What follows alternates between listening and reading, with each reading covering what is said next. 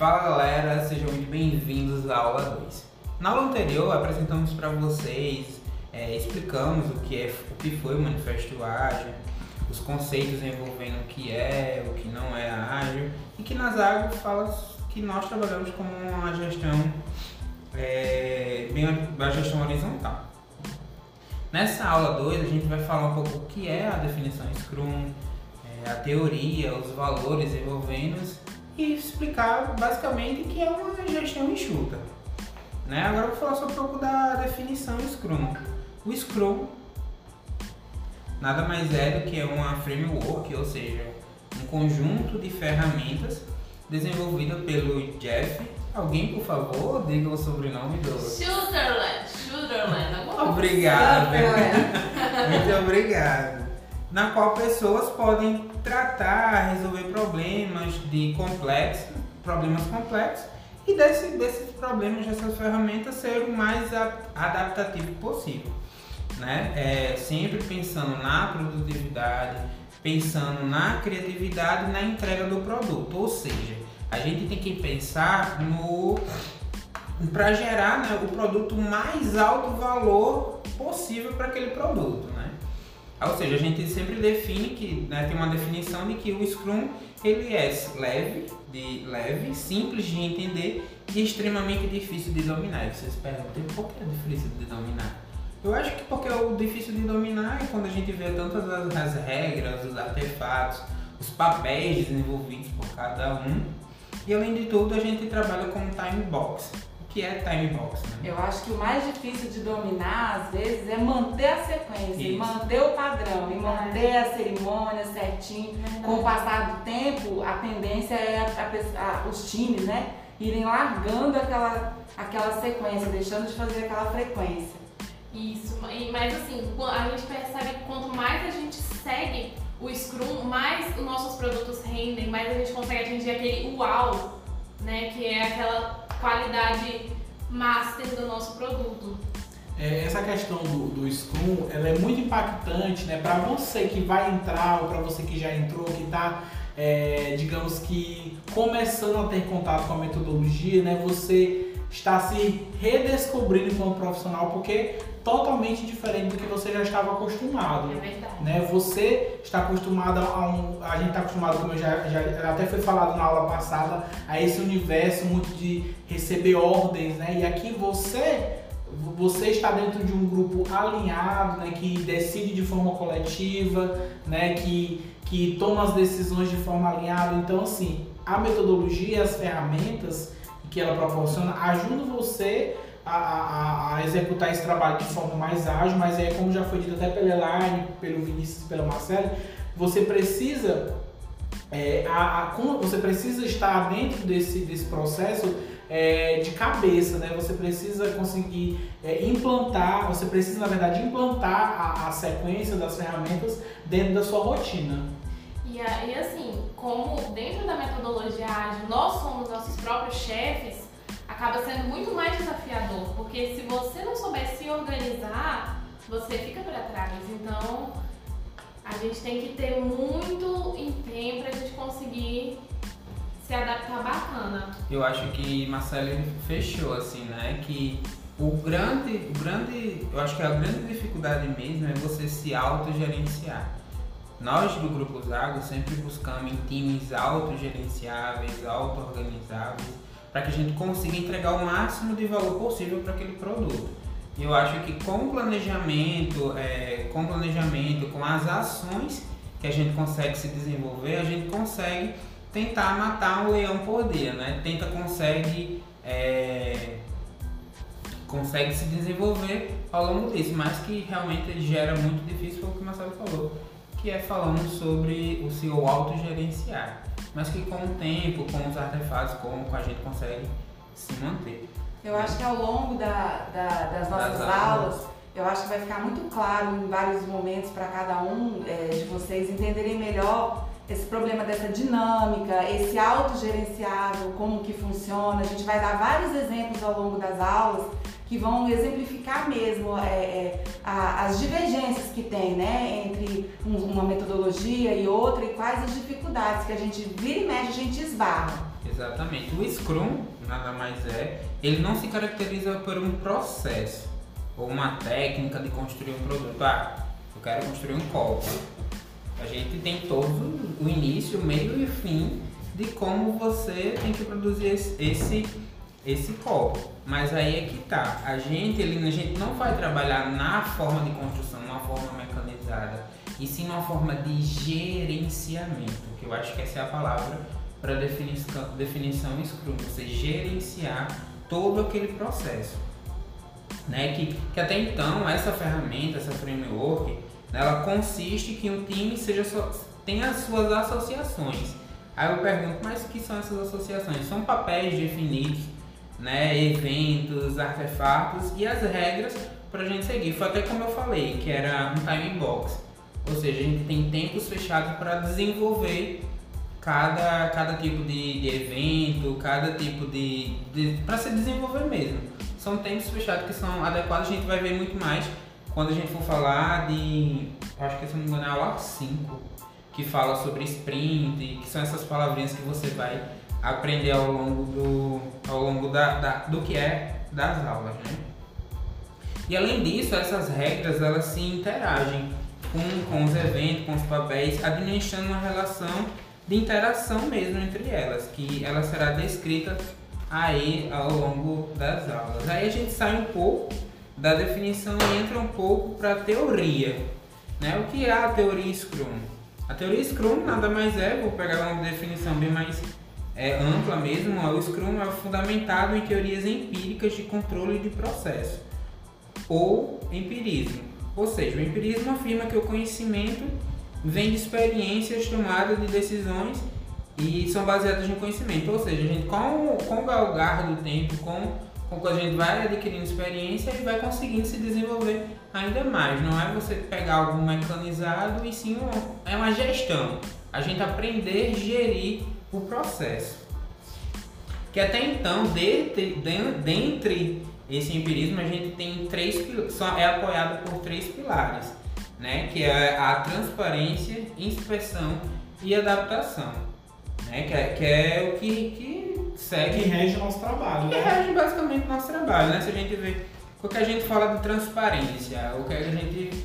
que vem à nossa mente com transparência, como a gente já está um pouco mais envolvido, a transparência sempre nos remete a nossas diárias, nossas reuniões diárias aquilo ampla que é comunicação. Uma ampla comunicação, aquilo que a gente está conseguindo é, ser transparente com o outro e o, a, o seu colega e você ser transparente com, é, com o restante do time, ou seja, é um compartilhamento Isso. do conhecimento. Imagina que você está desenvolvendo um produto, né? E dentro desse processo né, de desenvolvimento desse produto, é, você está com algum problema na sua atividade, né, que você se propôs a fazer, e se você não comunicar para o seu time que você está com aquela dificuldade, Isso. como é que você vai chegar no resultado, como esse, como esse produto ele vai ter uma funcionalidade, né, para que ele seja, para que ele possa ser utilizado, se você não conseguiu implementar uma comunicação para conseguir melhorar esse produto, né? É, outro exemplo de transparência também muito importante, que eu penso que é atrelado com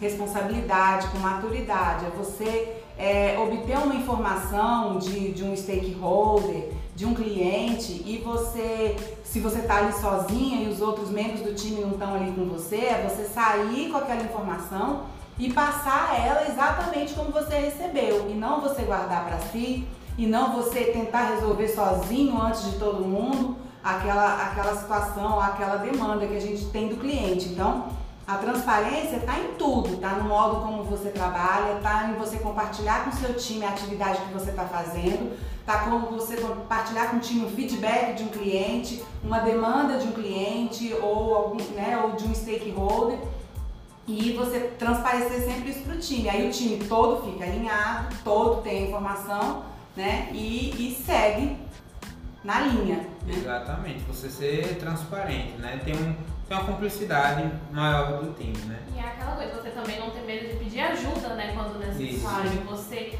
ah, não, é, time, eu estou com dificuldade em uma tarefa. O que, que a gente pode fazer como time para que a gente entregue o melhor possível nessa atividade? Exatamente. eu acho que fechou bem bastante a definição de transparência. Sim, sim. Acho que sim. Agora a gente Passar pro próximo. vamos passar pro próximo. O próximo é inspeção. Inspeção, ele vem, ele não vem numa forma de inspecionar o que eu tô, que o tra... que eu, do- Fiscalizar, de fiscalizar. fiscalizar. Ah, eu vou ver o que, é que o Arlon tá fazendo hoje, eu vou ver o que a Elaine tá fazendo também. Marcelo tem que dar. E olha, inspeção não é isso. Inspeção é a inspeção do produto, é do projeto, é a gente mexer no artefato. O artefato, como a gente sempre fala aqui no início, é, é a nossa, o nosso conjunto de tarefas, né? Nosso, o nosso desenvolver do produto. Eu vou dar uma, falar uma palavra que é backlog, que vocês vão ver na aula 4, eu acho. Aula 4, É, é falando quatro. sobre, sobre o que é isso. Então, esse artefato, ele vai seguir, né? Ele segue o processo de direção para detectar varia- variações, tipo, ou seja, no planejamento, a gente vai fazer o planejamento. Desse planejamento, a gente tem que pensar quais são as possíveis eh, dúvidas que poderão ouvir, quais possíveis impedimentos que aquela desencorrer surgir. surgir. Ou seja, a inspeção do nosso, do nosso artefato é isso. É a gente se atentar a todos os todos os aspectos do projeto, mesmo seja uma pequena fala com, com o nosso stakeholder ou, ou alguma coisa mais entre, entre pessoas do time, isso sim é você conseguir tentar é, minimizar todos os impedimentos possíveis e você consiga com que o projeto consiga seguir com alto valor sempre e com planejamento com planejamento ok. Alguém que quer falar mais alguma coisa? É, a inspeção basicamente seria, seria, Inspeção, desculpa. é, seria a gente é, é, tentar ver ao máximo possível, mais longe possível, toda e qualquer barreira ou impedimento, como a gente fala, que possa surgir naquele trabalho que a gente está ali planejando naquele momento. Então é, é uma previsão mesmo. A, a inspeção também, ela testa a própria funcionalidade do produto, Exatamente. né, que é importantíssimo. Para que, que aquele produto está sendo desenvolvido, né? Então você tem que você tem que desenvolver um projeto que ele tenha início, meio e fim, né? Tem que ser uma coisa que seja palpável, que tenha os pés no chão, nada muito exagerado, que às vezes você não consiga ter uma funcionalidade, você não consiga, se for um produto, você não consiga vender ele para o seu futuro cliente. Que é aquilo que o livro mesmo do Sutherland fala, que é, é, a gente tem que ver o produto com os olhos do cliente. Exato. O que o cliente quer. O que, que ele está pedindo? Não é, às vezes a gente quer desenvolver a ação da melhor forma possível, mas não é aquilo que o cliente quer. Então, o primeiro olhar nosso é o que o cliente pediu, o que, que ele quer. É, Exatamente. como em ditos populares, né? Não procurar cabelo em ovo. A gente tem que É, fazer. fazer o que é para fazer. é pra fazer Sem complicação, de forma simples né, e acessível e que isso não se confunda com falta de valor. Ao Isso. contrário, da forma mais simples, mas com o maior valor agregado possível. Ou seja, usar bastante a criatividade para desenvolver e ter o maior, a maior expressão possível. E o outro é a adaptação, ou seja, você se adaptar às regras, né? Eu digo, não é A regra, dinâmica a dinâmica, processo. a, medina- a dinâmica do processo como um todo. Isso será bem explicado mais pra frente, que é falando, vou dar essa introdução, que é falando sobre a reunião de planejamento da sprint, né? Que é, é, o que é sprint? Sprint são pequenos ciclos para o desenvolvimento do trabalho como um todo, para chegar no- na obtenção do nosso resultado. As nossas reuniões diárias, reunião de revisão da sprint, que a gente chama de review, e a retrospectiva, né? Que a gente usa bem a- o lado, o lado da lavação de roupa suja para tentar se adaptar e ver o que, é que a gente está acertando, o que, é que a gente está tá errando e sempre buscar a nossa melhor, melhora, desculpa a palavra, nossa melhora, não é mesmo? E até então, né, pegando um pouco mais dessa pilates, a gente puxa muito agora para os valores, né? O que, o, que é, o que são esses valores? Eu sempre vejo esses valores como algo é, de cada um do time, que cada um do time ela tem que desenvolver para a gente obter é, um maior valor agregado no produto e conseguir que o time, ah, só eu vou me desenvolver, não, que o time como um todo consiga, consiga, consiga se desenvolver, que é o comprometimento com o time, a coragem de atingir novos objetivos, o foco em manter para decisão de decisão de tomar, decisão de decisão de como é que eu posso falar a palavra? Decisão de tomada, não é? Tomada de decisão. Tomada de decisão. Exatamente, transparência e respeito. Acima de tudo, você respeitar é, o time, respeitar o projeto e respeitar e respeitar como um todo, né? Porque a gente sempre tem que visar no sucesso do uso do Scrum e que ele, desse sucesso seja direcionado para a pessoa, né? Que a gente consiga ter eficiência e consiga se desenvolver mais, sempre focado no trabalho e que a gente consiga obter a independência mesmo de cada um. Eu acho que, que é basicamente isso. E é uma sensação boa, né, quando a gente consegue concluir uma atividade do sprint, pegar outra, ir para outra. A gente, cara, quando a gente chega nesse nível de autonomia é muito bacana, sabe? Você vê o brilho nos olhos do seu time de falar, de falar assim, caramba, a gente está indo muito bem. Exatamente. É muito. Que até então a gente mistura tudo isso e a gente chega numa gestão enxuta. Que é, são basicamente o quê? Que é você evitar desperdício, garantir um fluxo de trabalho claro, simples e objetivo. O valor é mais importante, tipo assim, você está contratando uma pessoa para ela agregar mais valor, entendeu? A gente está contratando, contratando para você, o que é que você tem para agregar? Então é sempre voltado para quanto maior o valor é mais importante diferente do contrato, né? E foco sempre na priorização, que eu acho que é o que gera mesmo para a gestão enxuta que a gente consiga, como um time mesmo, consiga chegar no nosso objetivo. Eu acho que seja isso, falando sobre definição do Scrum, teoria e um pouco sobre a gestão enxuta. Isso. Exatamente. Agora vocês, na próxima aula, vão ver aí como nós da Zago né, realizamos a nossa organização do nosso artefato, realizamos o nosso planejamento, a gente utiliza a plataforma Evup. Né? A gente utiliza a plataforma que é uma ferramenta incremental e simples de entender. Espero que vocês gostem e vamos lá para a próxima aula. Vai que tá bem legal.